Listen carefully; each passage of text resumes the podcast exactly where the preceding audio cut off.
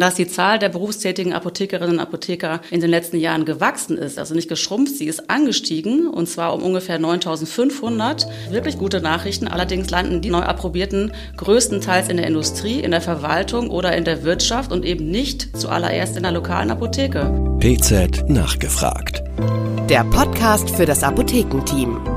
Hallo und herzlich willkommen zu PZ nachgefragt, dem Podcast der Pharmazeutischen Zeitung. Mein Name ist Melanie Höhn. Ich bin Redakteurin im Ressort Politik und Wirtschaft der Pharmazeutischen Zeitung und heute unterhalte ich mich mit Cornelia Dölger. Sie ist ebenfalls Politikredakteurin bei der PZ. Hallo Conny. Hallo. Unser Podcast soll sich heute um das Thema Personal in Apotheken drehen, genauer gesagt um das fehlende Personal. Die Apotheken klagen seit langem über zu wenige PTA und PKA, aber auch über viel zu wenig approbiertes Personal. Hinzu kommen weitere Negativnachrichten – so sinkt die Zahl der Apotheken in Deutschland stetig, hat vor kurzem erstmals die Marke von 18.000 unterschritten. Das ist ein neuer Tiefstwert und ein neuerliches Alarmzeichen für die Apotheken. Denn ein gewichtiger Grund dafür, dass immer mehr Apotheken ihre Türen für immer schließen müssen, ist eben der fehlende Berufsnachwuchs. Aus gutem Grund also hat sich die Pharmazeutische Zeitung dieses Thema einmal genauer angeschaut. Wichtig waren den PZ-Redakteurinnen EFT Broke und Cornelia Dölger bei der Recherche die Fragen nach den Ursachen und vor allem danach, was gegen den anhaltenden Mangel getan werden kann. Da frage ich einmal Conny, was habt ihr denn nun herausgefunden? Wie schlimm steht es um die Personalausstattung in den Apotheken? Ja, Melli, die Frage hat uns tatsächlich zuallererst beschäftigt, weil wir von den Personalproblemen ja schon sehr lange hören und auch davon, dass sich die Apotheken deswegen teils richtige Existenzsorgen machen. Und deshalb haben wir uns zunächst einmal bei den Apotheken umgehört und haben uns Einschätzungen aus Rheinland-Pfalz, aus Thüringen und aus Brandenburg eingeholt. Rheinland-Pfalz ist bei den Apothekenschließungen ja leider ein trauriger Spitzenreiter und das seit Jahren schon. Und bundesweit werden bis 2030 ungefähr 10.000 Approbierte in den Apotheken fehlen. Das hat die Abda prognostiziert. Darüber schreiben wir auch genauer in unserem Titelbeitrag. Und das Paradoxe dabei ist, dass die Zahl der berufstätigen Apothekerinnen und Apotheker in den letzten Jahren gewachsen ist, also nicht geschrumpft, sie ist angestiegen und zwar um ungefähr 9.500. Das entspricht einem Zuwachs von mehr als 16 Prozent, sagt die Abda. Das sind ja eigentlich gute Nachrichten. Eigentlich sind das wirklich gute Nachrichten. Allerdings landen diese neu approbierten größtenteils in der Industrie, in der Verwaltung oder in der Wirtschaft und eben nicht zuallererst in der lokalen Apotheke. Da gibt es seit ein paar Jahren zwar auch mehr Approbierte als früher, aber die meisten von ihnen arbeiten in Teilzeit. Es ist also alles nicht ganz so einfach.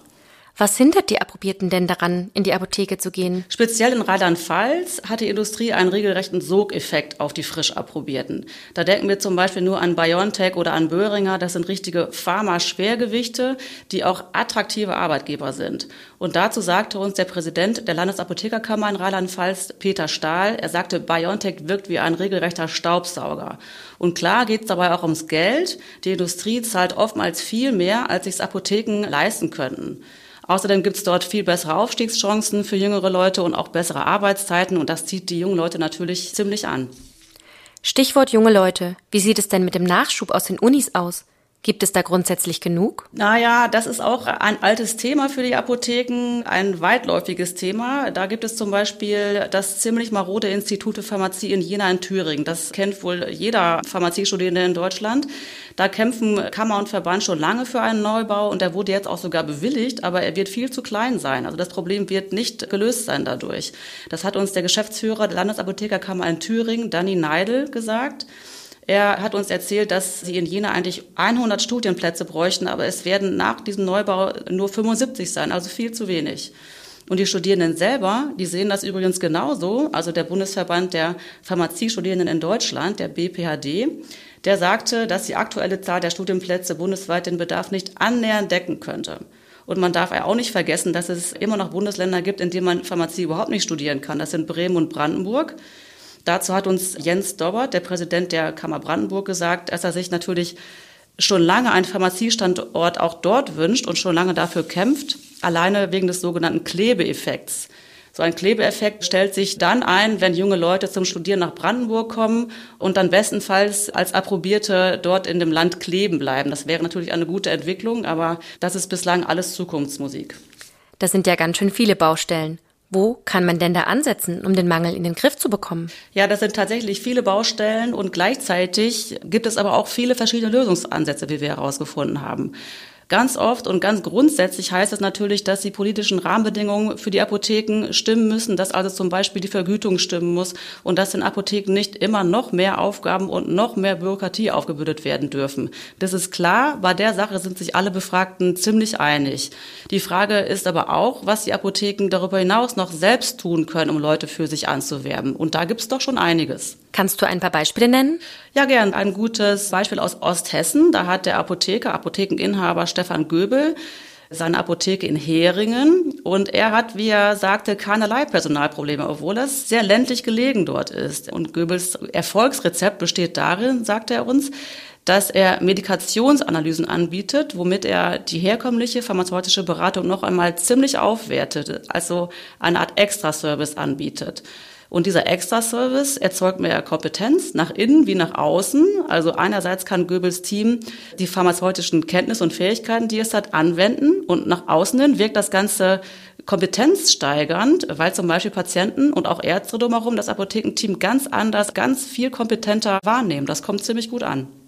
Personalakquise durch Wertschätzung also? In diesem Fall klappt das zu 100 Prozent, würde ich sagen. Und damit liegt der Apotheker, der Herr Göbel aus Hessen, auch goldrichtig, wie uns eine Apothekenberaterin bestätigt hat im Zuge unserer Recherche. Das ist die Frau Müller. Sie ist gelernte PTA und sie ist schon sehr lange in der Branche und bietet Coaching-Seminare für Apothekenleitungen an. Und sie hat uns zum Beispiel erzählt, ein wertschätzender Umgang mit dem Team ist motivierender als zum Beispiel ein hohes Gehalt. Und dafür zeichnet sie im Rahmen ihrer Coachings auch Apotheken aus. Und dafür gibt es also einen Award und der heißt Apotheke der neuen Zeit Great Apo to Work. So heißt dieses besondere Siegel. Und Frau Müller ist davon überzeugt, dass ein solcher Award das Personal, das bestehende Personal an die Apotheke binden kann und dass er dabei helfen kann, weiteres Personal zu finden. Es geht ihr also darum, mit diesem Award, mit diesem Siegel eine Art Marke aufzubauen. Wie sieht es eigentlich bei unseren Nachbarn aus? Gibt es da auch Personalprobleme? Absolut. Da steht Deutschland nicht alleine da. Das Problem haben auch viele andere, zum Beispiel unsere Nachbarländer Österreich und die Schweiz. Da gibt es auch viel zu wenig pharmazeutisches Personal und da sollen jetzt deshalb Nägel mit Köpfen gemacht werden. Das haben die dortigen Apothekerverbände jetzt auf die Beine gestellt. In beiden Ländern gibt es jetzt seit kurzem Personalkampagnen und die richten sich vor allen Dingen an junge Leute und sollen sie vor allen Dingen mit ähm, Online-Videos äh, für den Beruf begeistern. Es gibt aber auch ganz oldschool Plakataktionen und Vorträge in Schulen, bei denen Apothekerinnen und Apotheker vor den Schülerinnen und Schülern darüber sprechen, wie schön ihr Beruf ist. Ah, das klingt nach einem guten Vorbild auch für die Standesvertretung hierzulande. Das stimmt. Und tatsächlich ist hier auch schon längst einiges geplant. Die Abda will ab Juni mit ihrer Nachwuchskampagne für PTA und PKA sowie auch für Approbierte loslegen. Wobei es bei den Approbierten vor allem darum gehen wird, diese in die Apotheken zu holen und sie eben nicht an die Industrie oder Wirtschaft zu verlieren. Das hat uns der Abda-Vizepräsident Matthias Arnold bereits vor diesem geplanten Start im Juni berichtet. Das Wichtige, wie er betonte, war, die Apotheken sollen dabei selbst mitmachen. Es geht zum Beispiel um interaktive Angebote, um begehbare 3D-Welten und anderes Infotainment. Und die Abda unterstützt die Apotheken dabei. Und ganz wichtig findet es Herr Arnold, dass die Apotheken dabei selbst zu ihren eigenen Botschaftern werden. Und diese Kampagne soll insofern vor allen Dingen eine Schamoffensive sein, hat er uns gesagt. Das Schöne, das Positive, das Erfüllende der pharmazeutischen Arbeit soll im Fokus stehen. Das sollen die Apotheken den Leuten vermitteln. Ja, Conny, das klingt nach einem guten Schlusswort. Nach diesem thematischen Rundumschlag über das derzeit so drängende Problem mit zu wenig Personal in den Apotheken.